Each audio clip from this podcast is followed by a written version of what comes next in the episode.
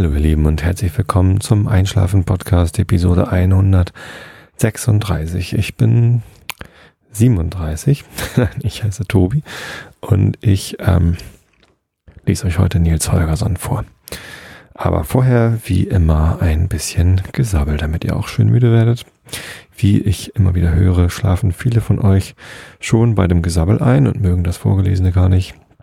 Ähm, andere dagegen müssen sich erst durch das Gesabbel durchhören, bevor sie müde genug sind, um das Vorgelesene dann einschläfern zu genießen. Ja, wie dem auch immer sei, wie, äh, worauf auch immer ihr Lust habt. Ähm, ihr müsst ja auch gar nicht einschlafen, obwohl es Einschlafen-Podcast heißt. Aber ich weiß aus ziemlich sicherer Quelle, dass äh, 95,6 Prozent von euch regelmäßig einschlafen, wenn sie den Einschlafen-Podcast hören. Ähm, das haben Überwachungsdaten ergeben, die äh, im Rahmen des ACTA Prozess, nein, Entschuldigung, ich rede Quatsch, natürlich nicht. Ich weiß überhaupt nicht, äh, ob ihr dazu einschlafen könnt. Ich höre es nur immer wieder. Und ähm, das macht mich froh. Äh, wenn ihr schreibt, hey super, dazu kann ich einschlafen, dann freue ich mich, weil das ist ja das Ziel des Ganzen. Ich habe letztens wieder eine sehr, sehr nette Rezension im iTunes Store bekommen. Und dabei fällt mir ein, ich habe mich am Anfang immer über jede einzelne Rezension so da gefreut, dass ich sie hier gleich im Podcast erwähnt habe. Und ähm, das mache ich mittlerweile nicht mehr. Also das Erwähnen mache ich nicht mehr. Aber weiterhin gilt, ich freue mich über jede einzelne. Also ich schaue regelmäßig nach. Normalerweise, also leider gibt es ja beim iTunes Store keine Benachrichtigung für die Podcast-Autoren oder Produzenten. Ich weiß gar nicht so genau, wie für die Podcaster eben, äh, dass es eine neue Rezension gibt. Aber das fände ich total gut, dann müsste ich da nicht immer hingucken. Das ist wahrscheinlich so ein Aktivierungsding. Die wollen einfach nur, dass wir ständig da in iTunes Store gucken. Oder die gehen davon aus, dass wir sowieso ständig im iTunes Store rumsurfen. Das ist bei mir nicht der Fall, weil ich iTunes eigentlich gar nicht so viel benutze. Also selbst persönlich, privat benutze ich das nicht so viel. Weil ich selber ja viel mehr ähm, Audible benutze.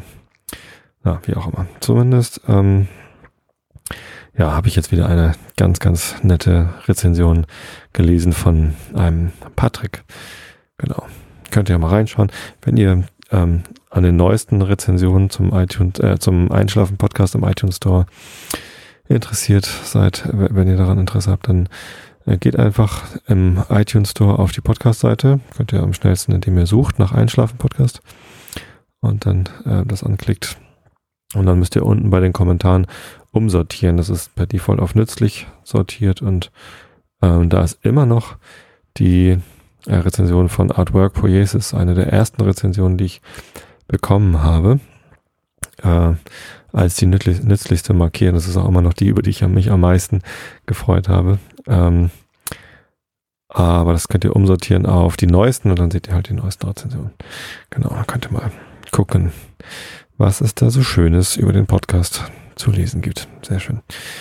Ähm, so, jetzt habe ich schon 27 Themen angefangen.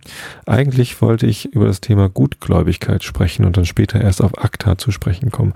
Aber jetzt hat sich das so ergeben, dass irgendwie aufgrund einer inhaltlichen Verquickung ich äh, den Begriff ACTA schon erwähnt habe. Also es geht um ja, fange ich halt mit ACTA an. Also ich bin schon mehrfach darum gebeten worden, meine Position zum Thema ACTA nicht ad ACTA zu legen, sondern ACTA ist ein ähm, ja, wie nennt man das? Das ist also ein, ein Gesetzgebungsprozess, ein weltweit, ein, es soll ein weltweites Abkommen ähm, erzielt werden, das äh, die, äh, die Rechte von ähm, ähm, ja, von Verwertungsrechteinhabern schützen soll, so dass also die, der, ähm, der Raub von geistigem Eigentum äh, nicht mehr möglich sein soll. Also Piraterie soll eingeschränkt werden. Ähm, und das hat natürlich einen großen Sack an Problemen. Ähm, das erste Problem, das mir dabei immer einfällt, ist äh, das gleiche, das man damals schon bei dem Zensursolargesetz gehabt hat. Also wenn ähm, ja undurchsichtige Institutionen, die auch noch allein von Lobbyverbänden gesteuert werden, wahrscheinlich einen, äh, einen regelnden Einfluss darauf haben, was man im Internet ansehen kann, konsumieren kann, wo man was beitragen kann und wo nicht. Ja, das halte ich für also grundlegend verkehrt und falsch. Das halte ich äh, für, für gefährlich sogar, weil das irgendwie ja, im besten Fall Zensur bedeuten kann, im schlimmsten Fall ähm, Meinungsmanipulation der schlimmsten Art und Weise. Aber es hat eben noch ein paar, paar weitere Probleme. Ich habe da ähm, ein Video gesehen, äh, das hatten das hatten Finn und Robert ähm, auf der Facebook-Seite vom Einschlafen-Podcast empfohlen. Beziehungsweise einer von beiden hatte mich gebeten, wieder äh, nochmal über ACTA zu sprechen und der andere hatte dieses Video gepostet. So, jetzt habe ich leider gerade ähm, eine kurze Unterbrechung gehabt, ähm, die sehr ärgerlich ist. Deswegen muss ich euch kurz darüber informieren, dass ich soeben eine Dreiviertelstunde lang diesen Podcast aufgenommen habe, nur um dann festzustellen, dass nach sechs Minuten, also jetzt eben gerade, der Rechner aufgehört hat ähm, aufzuzeichnen. Das heißt, ähm, zwischen äh, dem ähm, Anfang des letzten Satzes und dem jetzigen Zeitpunkt äh, liegen real 40 Minuten. Und ich hatte gerade die Episode eigentlich fast fertig, als ich dann beim Vorlesen war und festgestellt habe, dass mein blöder Computer ähm, irgendein Problem hatte. Ähm, GarageBand hat dann beim Aufzeichnen ähm, einfach aufgehört und gesagt, ein Teil des Projektes konnte nicht wiedergegeben werden, was total albern ist, weil ich ja aufgenommen habe und nicht wiedergegeben habe. Und ähm, wahrscheinlich lag es daran, dass ähm, ein anderes Programm, nämlich die automatische Softwareaktualisierung von macOS 10 äh, nicht stattfinden konnte, weil ich das Netzwerk getrennt hatte. Tja. Und das blinkte dann im Hintergrund rum. Ähm, ja, was soll ich sagen? Ich bin ein bisschen genervt jetzt gerade, aber das soll euch gar nicht belasten, weil hm, ihr nichts dafür könnt und auch nicht mich mit äh, euch mit meinen Sorgen rumplagen sollt, weil ihr sollt euch ja gar nicht mit Sorgen rumplagen, sondern ihr wollt entspannt einschlafen und das sollt ihr auch dürfen. Deswegen jetzt extra für euch erzähle ich das alles nochmal. Wenn ich jetzt aber ein bisschen herunterleiere, äh, was ich eben schon gesagt habe, dann nennt mir bitte nicht übel. Und ich werde bestimmt auch jetzt nicht wieder irgendwie eine Dreiviertelstunde lang über die entsprechenden Themen sprechen, sondern alles ein bisschen kürzer halten. Ähm, Seht's mir bitte nach. Ja, äh, genau, ich war gerade bei ACTA, als ich unterbrochen worden bin, habe den Satz, während dem ich unterbrochen worden bin, dann zu Ende geführt und muss jetzt mal eben diesen Einschub loswerden. Einfach nur, damit ihr wisst, warum ich jetzt vielleicht gerade ein bisschen müder klinge als noch am Anfang des Themas. ACTA, genau, hatte ich jetzt eigentlich alles gesagt zum Thema ACTA? Ich glaube nicht. Also, ähm, genau, dieses Video. Ähm, ist auch, ähm, habe ich auch verlinkt auf einschlafen-podcast.de. Schaut euch das ruhig an. Ich finde das ganz gut. Das ist eine Erklärung, was ACTA eigentlich ist und ähm, äh, was für Auswirkungen es haben könnte. Ich finde es teilweise ein bisschen übertrieben. Ähm, aber naja, also einen tatsächlichen Einfluss auf die Sprache, die wir sprechen, wird ACTA wahrscheinlich nicht haben. Aber es wird halt wahrscheinlich, wenn es kommt, einen großen Einfluss darauf haben, wie wir mit dem Internet umgehen können. Entschuldigung. Und ähm, das wäre natürlich sehr schade, wenn man dann nicht mehr YouTube benutzen kann oder wenn man dann nicht mehr Wikipedia benutzen kann oder wenn man dann nicht mehr, was weiß ich, benutzen kann. Diesen Podcast übrigens, den könnt ihr weiterhin benutzen, weil äh, ich hier eine Lizenz verwende, die explizit das Weiterverbreiten des Podcasts und das Wiederverwenden und das auch das veränderte Weiter ähm, verbreiten erlaubt. Und zwar ist das eine Creative Commons Lizenz Attribution Share Alike heißt das. Also wenn ihr diesen Podcast weiterverwendet für was auch immer, eine Radiosendung oder euren eigenen Podcast oder jemand macht Best of Einschlafen Podcast oder so, dann dürft ihr es gerne tun. Ihr müsst nur meinen Namen nennen, deswegen Attribution, also müsst sagen, wo es herkommt und Share Alike, das heißt, ähm, was auch immer ihr damit macht, das Ergebnis muss dann wieder unter einer ähnlichen oder am besten gleichen Lizenz stehen. Ähm, Genau. Ihr dürft es sogar verkaufen. Also kommerzielle Verwendung ist äh, gar nicht eingeschränkt bei dieser Lizenz. Ja, zum Thema Akte hatte ich noch und gerade zum Thema Lizenzen hatte ich noch ein bisschen mehr erzählt. Ich versuche jetzt gerade mal zusammenzukriegen, was ich schon gesagt hatte und was nicht. Ich glaube tatsächlich, ähm, dass ein Mechanismus und vielleicht auch ein System zum ähm, gerechten Entlohnen der Urheber von Werken ähm, eigentlich wünschenswert und sinnvoll ist. Also das, was die GEMA macht, Geld einsammeln und das dann verteilen an Urheber, Rechteinhaber, finde ich eigentlich also prinzipiell gut. Nur ähm, sollte es halt erstens gerecht sein, so dass Leute, die etwas produzieren, was viele konsumieren wollen, ähm, mehr bekommen. Und Leute, die etwas produzieren, was niemand konsumieren möchte, eher weniger bekommen. Vielleicht nicht nichts. Ich finde auch so eine Idee einer Künstler-Flatrate nicht schlecht. Aber also ich glaube, in Schweden gibt es sowas, hat ein Arbeitskollege erzählt. Finde ich ganz spannend.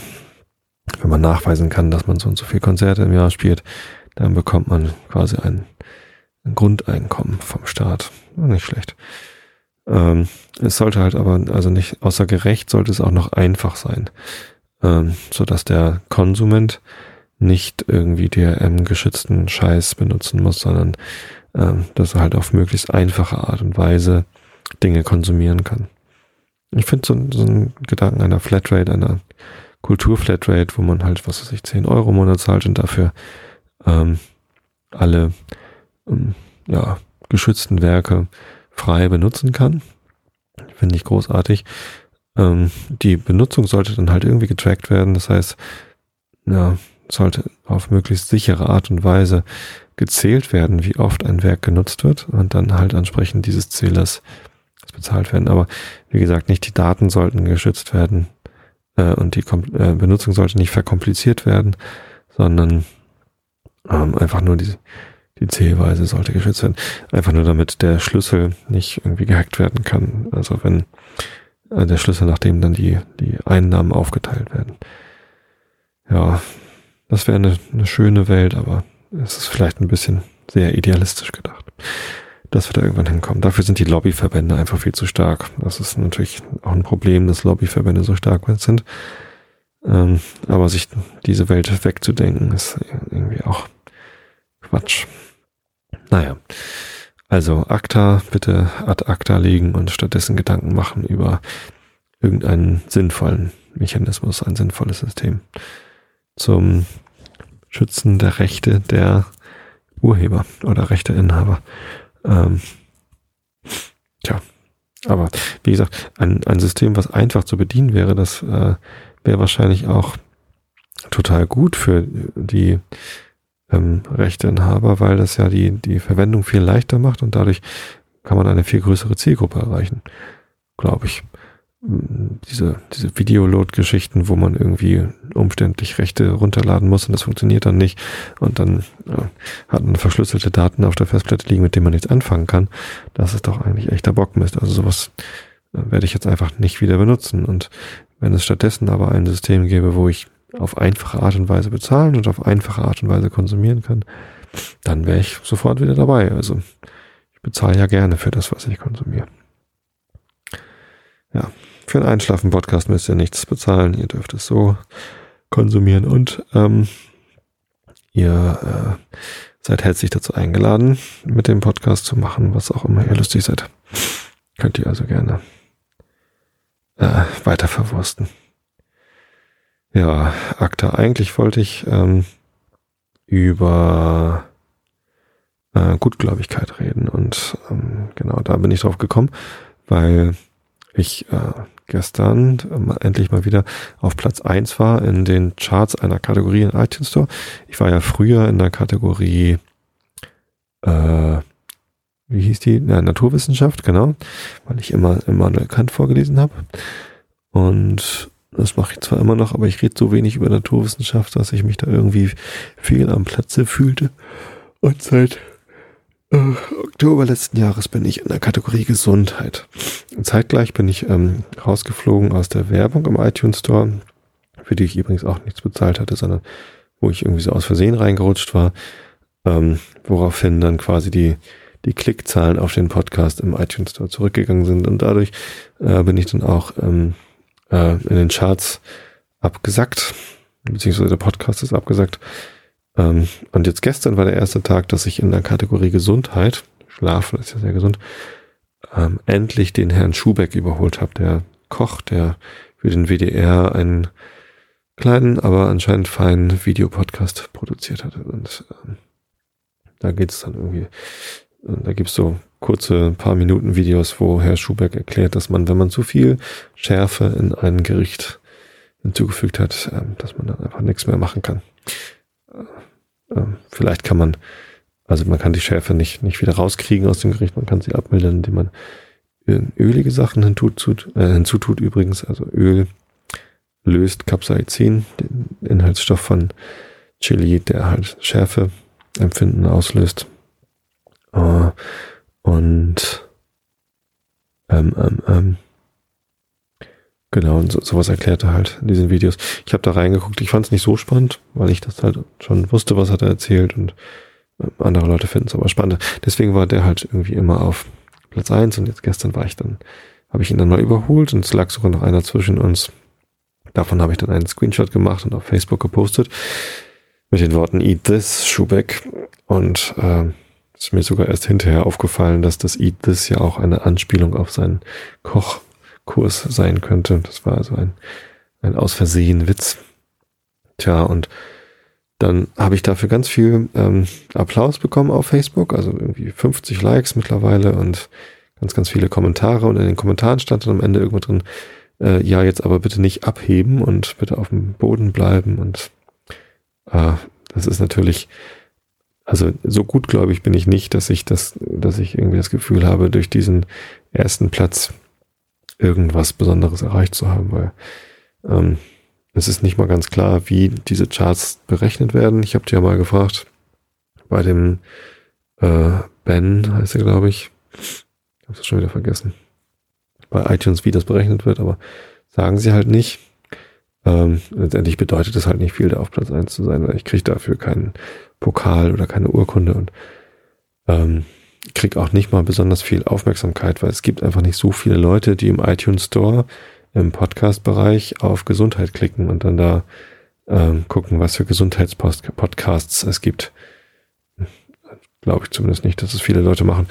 Ähm, und ja, das, das Wachstum an Abonnenten hält sich ja auch eher in Grenzen. Ich habe zwar äh, letztens das erste Mal über 1000 Abonnenten gehabt, aber ähm, ähm, da war ich schon vor drei Monaten knapp immer mal wieder und ähm, also das, das, das Wachstum, also die Leute, die dazukommen und neu den Podcast abonnieren, das sind eigentlich eher immer, ja, es sind immer ein paar und da freue ich mich natürlich auch drüber, aber lange nicht mehr so viele wie als ich noch in der Werbung war vom iTunes Podcast. Da ging es steil bergauf mit Leuten, die auf den Podcast aufmerksam geworden sind. Nun ja, insofern, ich habe mich gefreut, dass ich da auf dem ersten Platz bin, aber keine Sorge, ich heb damit nicht ab. Also ich, so gut, glaube ich, bin ich, wie gesagt, nicht. Ähm, Gutgläubigkeit an sich ist aber auch ein spannendes Thema, weil das ja auch so ein zweischneidiges Schwert ist. Ich glaube, im Allgemeinen wird Gutgläubigkeit als negative Eigenschaft gesehen, ähm, weil man halt leichter auf Tricks und Betrüger reinfällt. Ähm, ich bin, glaube ich, ein sehr gutgläubiger Mensch. Ich falle ganz leicht auf Tricks rein und lasse mich gerne mal veräppeln. 1. April, damals, als ich noch CT gelesen habe, die April-Schätze, bin ich regelmäßig drauf reingefallen. Äh, habe ich immer erst viel später gemerkt, dass es ja eigentlich wahrscheinlich Quatsch ist. Aber die haben sehr gute April-Schätze und sehr gut recherchierte April-Schätze immer gemacht. Ja, ähm, gutgläubig war ich auch, als ich ähm, Donsipret gekauft habe. Ein Arzneimittel gegen Halsschmerzen, habe ich letztens erwähnt, dass ich da schon wieder ein Problem hatte. Tatsächlich bin ich ähm, heute schon wieder leicht kränklich. Also dieses Orthomol Immun Pro ähm, Vitaminpräparat und ähm, probiotische Bakterien, das ich da im Moment schlucke, verhindert nicht, dass ich schon wieder irgendwie leicht angeschlagen bin. Ich hoffe nicht, dass ich schon wieder richtig krank werde, äh, sondern dass ich jetzt schnell wieder auf die Füße komme. Mhm. Aber ähm, naja, als ich das, letzte Mal genommen hatte, wie gesagt, habe ich Tonsipret vom Arzt bekommen, ein homöopathisches Arzneimittel. Und ich hatte den Arzt extra noch gefragt und auch die Apothekerin, die mir das dann letztendlich verkauft hat, ob denn da tatsächlich Wirkstoffe drin sind, weil ich halt dieses Kügelchen System mit irgendwie, je stärker das verdünnt ist, desto wirkungsvoller ist es. Da glaube ich halt einfach nicht dran. Ich glaube halt, dass Wirkstoffe dann wirken, wenn sie dann auch da sind und nicht, wenn sie wegverdünnt sind. Und ähm, beide haben mir versichert, dass da äh, Wirkstoffe drin sind, aber eben pflanzliche und deswegen sei das ein homöopathisches Mittel. Und jetzt hat mich Musikhai, eine Hörerin, ähm, im Blog darauf aufmerksam gemacht, dass es durchaus auch verdünnte, ähm, also auch homöopathisch verdünnte Inhaltsstoffe in Tonsibrid gibt. Also zwei der Inhaltsstoffe sind verdünnt und einer ist unverdünnt. Da habe ich ja nochmal Glück gehabt, dass wenigstens ein Wirkstoff unverdünnt drin war. Aber ich habe nochmal geguckt, welche Wirkstoffe denn da verdünnt drin sind und wie verdünnt. D3 ist die Verdünnung äh, für äh, Capsicum annuum, also eine, eine Chilischote, wo wir gerade von Schubeck und Verdünnung gesprochen hatten. Also ähm, ich glaube, wenn sie das unverdünnt da rein getan hätten, das Tonsibret, dann würden die Leute im Feuer spucken, wenn sie das essen. Also ich bin ganz froh, dass sie das verdünnt haben. Die drei bedeutet dreimal äh, auf das äh, auf ein Zehntel verdünnt, macht ein Tausendstel, also ein äh, Tausendstel des ähm, Capsicums ist da noch drin und man schmeckt das ja sogar noch. Also ist zum Glück nicht so doll verdünnt. Also wenn man Tansipret lutscht, dann schmeckt es so ganz leicht scharf und das beruhigt mich. Dann sind wenigstens noch ein bisschen Inhaltsstoffe von Capsicum anscheinend drin. Ähm, ist wohl nicht so schlimm, dass sie es verdünnt haben. Oh, Glaube ich. Wenn sie es noch doller verdünnt hätten und man die Schärfe nicht mehr spüren würde, dann ähm, glaube ich, würde es schlechter wirken. Äh, Im Gegensatz zu echten Homöopathen, die halt davon überzeugt sind, dass ein Mittel umso besser wirkt, je stärker man das verdünnt. Kann ich mir halt einfach irgendwie nicht vorstellen, glaube ich nicht dran. Gibt keine wissenschaftlichen Belege dafür und tja, wenn mir Tansipret geholfen hat, wovon ich, weiß ich nicht, also ich habe das Mittel genommen und nach ein paar Tagen waren die Halsschmerzen weg. Ähm, kann natürlich an Tansipret gelegen haben, kann auch daran gelegen haben, dass die Halsschmerzen einfach weg waren. Ist ja auch egal. Ähm, zumindest wenn es mir geholfen hat, dann glaube ich, dass es an den Inhaltsstoffen lag und nicht daran, dass diese Inhaltsstoffe so doll verdünnt waren. Aber es ist ja auch nur ein Glauben und kein Wissen und was soll's. Wenn die Leute Sachen finden, die einem helfen, dann ist ja auch gut. Ich zumindest werde Tonsipret nicht mehr kaufen. Einfach nur, weil wenn da jemand Homöopathie draufschreibt und sagt, wenn ich das noch doller verdünne, dann wird es übrigens noch wirkungsvoller, dann halte ich das für, also, weiß ich nicht, Quatsch. Genau. Aber, wie auch immer. Immerhin sind ja immer noch Inhaltsstoffe drin. Ja, bei dem Orthomol sind auch Inhaltsstoffe drin, aber auch die ähm, verhindern nicht, dass ich ein leichtes Ziehen im Hals habe. Wie ärgerlich. Und jetzt habe ich schon wieder so lange gesprochen und oh, die Hälfte der Aufnahme verloren. Aber jetzt höre ich das Rauschen des Lüftes, das mir sagt, die Aufnahme läuft noch. Ja, Gutgläubigkeit. War ich vorhin zu gut, glaube ich. Ich überprüfe das leider nicht. Also ich sitze ja hier auf meinem Sofa und laber das Mikrofon rein und kann den Monitor von dem Rechner, der das aufzeichnet, nicht sehen. Ähm, das mache ich bewusst so, damit äh, das Rauschen des Lüfters nicht so laut auf der Aufnahme mit drauf ist. Ich möchte halt gerne, dass ihr ähm, meine Stimme hört und sonst nichts in diesem Podcast und nicht irgendwie das Rauschen des Lüfters. Guter Sound ist mir wichtig. Ähm, wenn ich direkt vor dem Rechner sitzen würde, dann würde man das deutlich hören und das möchte ich halt einfach nicht. Aber wenn dann die Aufnahme abbricht, das ist dann natürlich schon irgendwas doofes. Ich brauche einen deutlicheren Hinweis, wenn das passiert. Ich mache den Ton weg. Vielleicht sollte ich den Ton nicht wegmachen beim Aufnehmen, ähm, damit ich Fehlermeldungen besser höre. Ich mache den Ton weg, falls es ein anderes Geräusch kommt. Ähm, zum Beispiel eine eintreffende E-Mail. Macht es bei mir immer Ping am Rechner. Ähm, das wollt ihr natürlich nicht hören. Deswegen gehe ich auch immer aus dem WLAN raus. Also ich mache mal das WLAN aus wenn ich aufnehme, damit ich gerade keine E-Mails bekomme. Irgendwie muss ich nochmal da ein bisschen optimieren. Aber das soll nicht eure Sorge sein. Ja. Äh, was gab's denn noch? Ähm, genau. Äh, einschläfernder Podcast der Woche bin ich gefragt worden. Äh, warum ich das nicht mehr mache oder ob ich, ob da jemand was verpasst hätte. Nee, tatsächlich, das habe ich lange nicht gemacht. Habe ich ehrlich gesagt auch komplett vergessen. Und äh, der Grund ist, dass ich tatsächlich im Moment kaum Podcasts höre. Also ich höre immer mal wieder so in den Kastenfisch-Podcast rein, weil es mich immer so interessiert, wie es denen so geht. Der war irgendwie letztens lange im Krankenhaus äh, und der arme Kerle. Dann ist er jetzt aber wieder rausgekommen.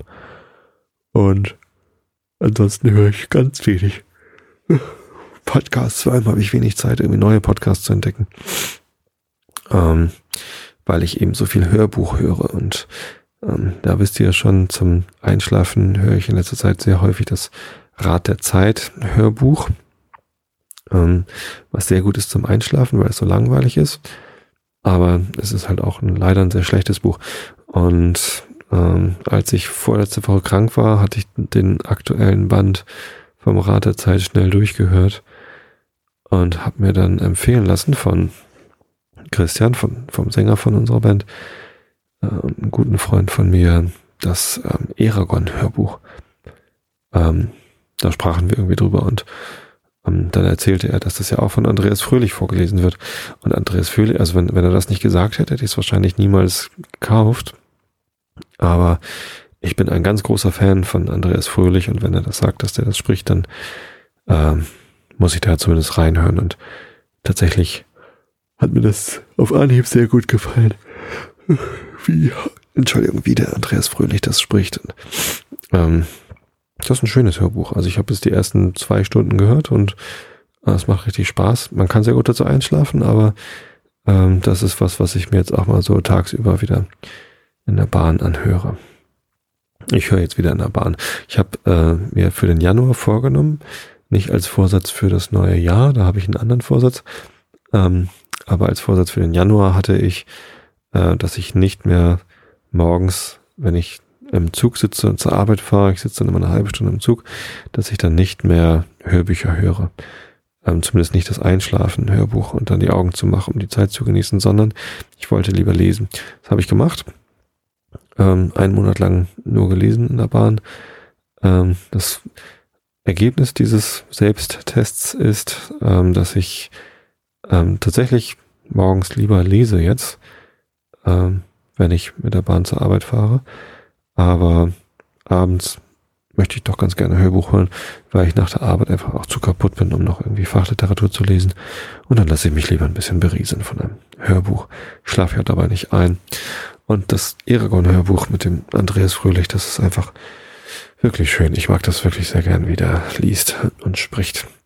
Bei dem habe ich ganz im Gegensatz zu dem Sprecher vom Rat der Zeit Hörbuch, ich, ich überlege gerade, wie der hieß, Martin Peter, irgendwie was, Kraus? Nee, Peter Kraus ist ein anderer. Äh, ich habe vergessen, wie er heißt. Muss ich nachgucken. Zumindest, ähm, der liest es halt mit Betonung, aber mit wenig Betonung relativ gleichförmig vor. Und ähm, der Andreas Fröhlich, der spricht das mehr so, als ob er das quasi aus dem Gedächtnis erzählt, die Geschichte, oder als ob er selber dabei gewesen wäre. Und das mag ich sehr, sehr gern, dass er dann halt viel mit Atmen arbeitet und Stöhnen und das dann äh, häufiger mal auch eine Denkpause, eine Betonungspause und ähm, die Sprecher haben alle eine etwas eigene Stimme, ohne dass es besonders albern klingt. Also die, wenn im Buch gesprochene Rede ist, dann passt halt die Stimme an. Ähm, das weiß nicht, das passt irgendwie alles. Es ist alles viel lebendiger und, und ja, gefällt mir sehr, sehr gut, wie der Andreas Fröhlich das macht. Ich würde mich echt freuen, wenn ich den irgendwann mal in ein Interview bekommen würde. Aber naja, das ist ein sehr viel beschäftigter Mann. Ich glaube, schlechte Karten. Wie auch immer, wenn einer von euch Kontakt hat zu Andreas Fröhlich, privaten Kontakt oder so, dann äh, bin ich für äh, alles offen.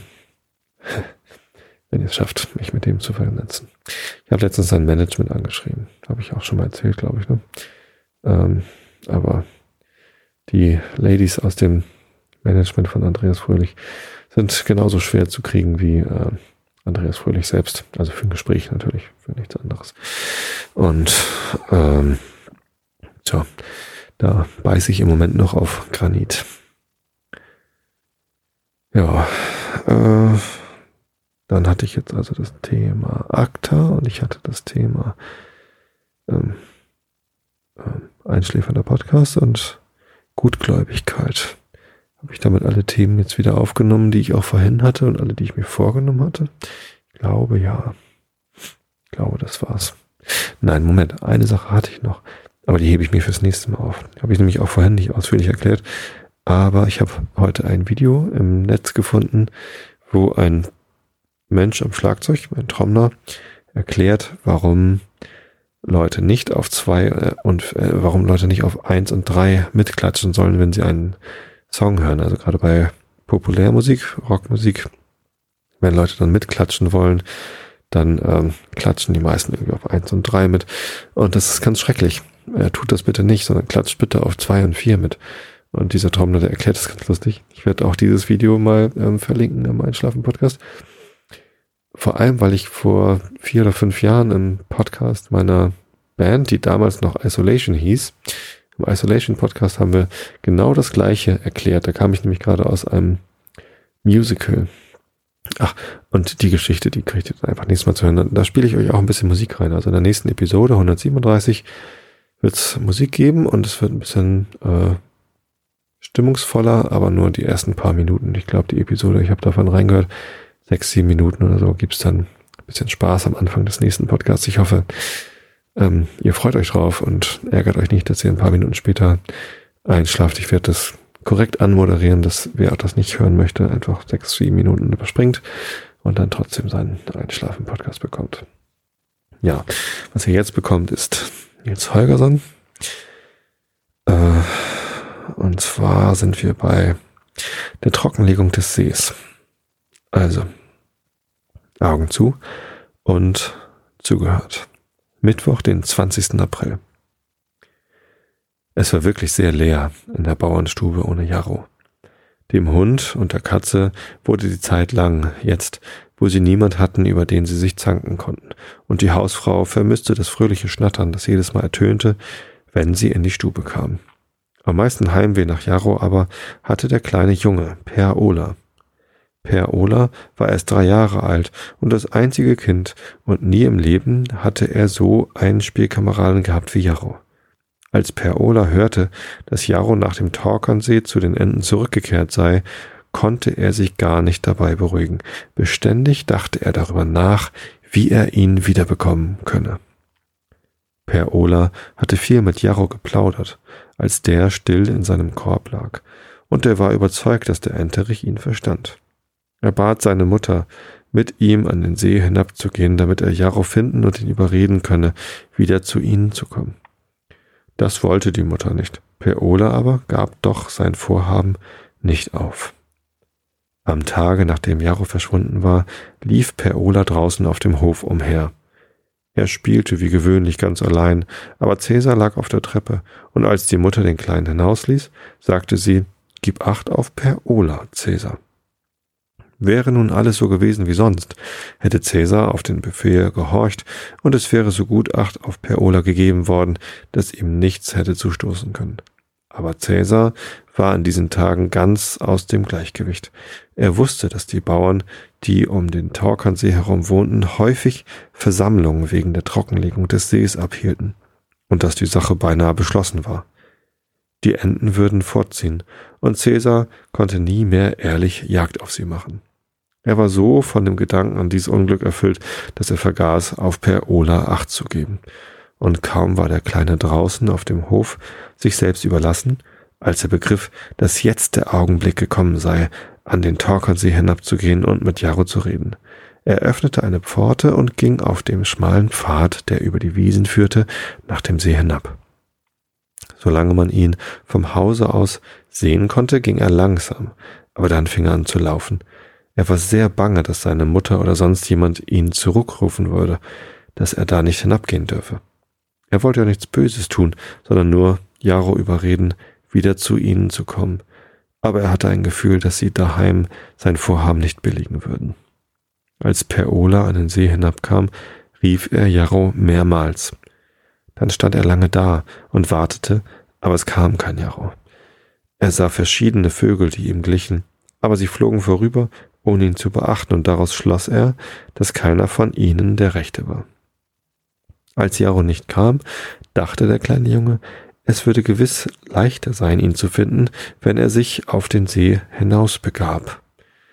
Es lagen mehrere gute Boote am Ufer, aber sie waren alle festgebunden. Das einzige, das da los und ledig lag, war ein alter, lecker Pram, so schlecht, dass es niemandem einfiel, ihn zu benutzen. Aber Per Ola kletterte hinein, ohne sich daran zu kehren, dass der ganze Boden unter Wasser stand. Die Ruder konnte er nicht handhaben, stattdessen aber setzte er sich hin und wippte und schaukelte in der Pram. Einem erwachsenen Menschen wäre es wahrscheinlich niemals gelungen, einen Kahn auf diese Weise auf den Torkernsee hinauszubringen. Aber wenn der Wasserstand hoch ist und das Unglück es haben will, haben kleine Kinder eine merkwürdige Fähigkeit, aus Wasser zu kommen. Per Ola trieb bald auf dem Torkernsee herum und rief nach Jarro. Als der alte Pram so auf dem See schaukelte, wurden die Ritzen, die er hatte, noch größer, und das Wasser strömte förmlich herein. Aber daran kehrte sich Per Ola nicht im geringsten. Er saß auf der kleinen Bank am vorderen Ende, rief jeden Vogel an, den er sah, und wunderte sich, dass Jarro nicht kam. Schließlich gewahrte Jarro wirklich Per Ola. Er hörte, dass ihn jemand mit dem Namen rief, den er bei den Menschen gehabt hatte, und er begriff, dass sich der Junge auf den Torkernsee hinausgewagt hatte, um ihn zu suchen. Jarro freute sich unsagbar, als er sah, dass einer von den Menschen ihm wirklich liebte. Wie ein Pfeil schoss er zu Peola hinab, setzte sich neben ihn und ließ sich streicheln. Sie waren beide sehr glücklich über das Wiedersehen. Aber plötzlich merkte Jarro, wie es mit dem Pram beschaffen war. Er war halb voll Wasser und kurz davor zu sinken. Jarro versuchte per Ola begreiflich zu machen, dass er, der weder fliegen noch schwimmen könne, versuchen müsse, an Land zu kommen aber Per Ola verstand ihn nicht. Da besann sich Jarro keinen Augenblick, sondern eilte von dannen, um Hilfe zu holen. Nach einer Weile kehrte er zurück und trug auf seinem Rücken einen kleinen Wicht, der viel kleiner war als Per Ola. Hätte er nicht sprechen und sich bewegen können, so würde Per Ola geglaubt haben, es sei eine Puppe. Und dieser kleine Wicht befahl Per Ola sofort eine lange Stange zu nehmen, die auf dem Boden des Prams lag, und zu versuchen, das Boot nach einer der kleinen Schilfinseln hinüberzustängeln. Per Ola gehorchte, und er und der Wicht halfen einander, den Pram vorwärts zu treiben. Mit ein paar Stößen erreichten sie eine kleine schiffumkränzte Insel, und nun erhielt Per Ola den Befehl, an Land zu gehen.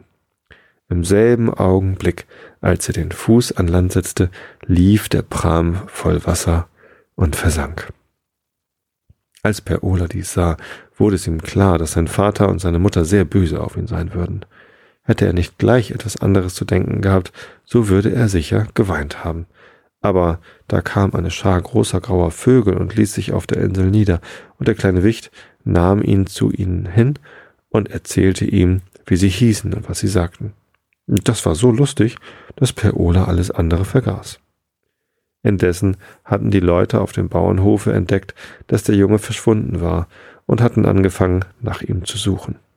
Sie suchten in den Wirtschaftsgebäuden, guckten auf den Brunnen hinab, sahen im Keller nach. Dann gingen sie auf Wege und Stege hinaus, eilten auch nach dem Nachbargehöft und fragten, ob er sich nicht dahin verirrt habe. Sie spähten auch unten am Torkernsee nach ihm aus aber so viel sie auch suchten, er war nicht zu finden. Cäsar, der Hund, verstand sehr wohl, dass sein Herr und die Hausfrau Per Ola suchten, aber tat nichts, um ihnen auf die richtige Spur zu helfen. Er blieb im Gegenteil ganz ruhig liegen, als gehe ihn das Ganze nichts an. Späterhin am Tage fanden sie Per Olas Fußstapfen unten am Landungsplatz, und dann fiel es ihnen auf, dass der alte lecke Pram nicht mehr am Ufer lag. Da wurde ihnen der ganze Zusammenhang plötzlich klar. Der Bauer und seine Knechte schoben sogleich die Boote in den See und ruderten hinaus, um den Kleinen zu suchen. Sie ruderten bis spät am Abend umher, ohne die geringste Spur von ihm zu entdecken. Sie konnten nicht anders glauben, als dass das alte Boot gesunken sei und das Kind tot auf dem Grunde des Sees liege. Am Abend wanderte Per Olas Mutter am Ufer des Sees umher. Alle anderen waren überzeugt, dass der Kleine ertrunken sei, nur sie konnte es nicht glauben und fuhr fort zu suchen. Sie suchte zwischen Röhricht und Binsen, sie ging an dem sumpfigen Ufer hin und her, ohne darauf zu achten, wie tief sie einsank oder wie nass sie schon war. Sie war unsagbar verzweifelt. Es stach und nagte in ihrem Herzen. Sie weinte nicht, aber sie rang die Hände und rief mit lauter, klagender Stimme nach ihrem Kinde. Ringsumher hörte sie Schwäne und Enten und Brachvögel schreien. Es war ihr, als folgten sie hinter ihr drein und als klagten und jammerten auch sie. Sie haben auch wohl Kummer, da sie so klagen, dachte sie. Aber dann besann sie sich. Es waren ja nur Vögel, die sie hörte, und die hatten wohl keinen Kummer. Es war merkwürdig, dass sie sie nicht verstummten, äh, dass sie nicht verstummten jetzt, wo die Sonne untergegangen war. Sie hörte, wie alle diese zahllosen Vogelscharen, die am Torkonsee lebten, einen Schrei nach dem anderen ausstießen. Mehrere von ihnen folgten ihr Schritt auf Tritt, andere kamen mit hastigem Flügelschlag vorbeigesaust. Die ganze Luft war angefüllt von Klage und Jammer. Aber die Angst, die sie selber empfand, öffnete ihr das Herz. Sie fand, dass sie allen den anderen lebenden Wesen gar nicht so fern stand, wie dies sonst bei den Menschen der Fall ist. Sie verstand viel besser als je zuvor, wie den Vögeln zumute war. Sie hatten ihre ständigen Sorgen für Haus und Kinder, ganz so wie sie. Es war wohl kein so großer Unterschied zwischen ihnen und ihr, wie sie bisher geglaubt hatte. Da musste sie daran denken, dass es so gut wie beschlossen war, dass alle die Tausende von Schwänen, Enten und Lummen ihre Heimat hier am Torkonsee verlieren sollten. Das wird schwer genug für sie, dachte sie. Wo sollen sie denn ihre Jungen, Jungen aufziehen? Sie blieb stehen und verfiel in Sinnen. Es konnte so aussehen, als sei es ein gutes und wohlgefälliges Werk, einen See in Äcker und Wiesen zu verwandeln, aber das musste wohl ein anderer See als der Torkan sei, sein, ein See, der nicht so vielen Tausenden von Tieren zur Heimat diente. Sie dachte daran, dass am nächsten Tage die Trockenlegung des Sees endgültig beschlossen werden sollte, und sie fragte sich, ob wohl deswegen ihr kleiner Junge gerade heute verschwunden war ob es vielleicht Gottes Absicht sei, gerade heute ihr Herz der Barmherzigkeit zu erschließen, ehe es zu spät war, die grausame Handlung zu verhindern? Sie kehrte schnell auf den Hof zurück und sprach mit ihrem Mann über dies alles. Sie sprach von dem See und von den Vögeln und sagte ihm, sie glaube, Per Olas Tod sei eine Strafe, die Gott über sie beide verhängt habe. Und sie merkte bald, dass ihr Mann derselben Ansicht war wie sie. Das Gehöft, das sie besaßen, war schon vorher groß, kam aber die Trockenlegung des Sees zustande, so würde ihnen ein so großes Stück von dem Seegrunde zufallen, dass sich ihr Besitz ungefähr verdoppelte. Weshalb waren sie auch eifriger für das Unternehmen gewesen als irgendein anderer Grundbesitzer. Die anderen hatten die Ausgaben gescheut und befürchteten, das Trockenlegen werde wohl besser, nicht besser gelingen als letztes Mal. Peolas Vater wusste sehr wohl, dass er sie schließlich zu dem Unternehmen beredet hatte.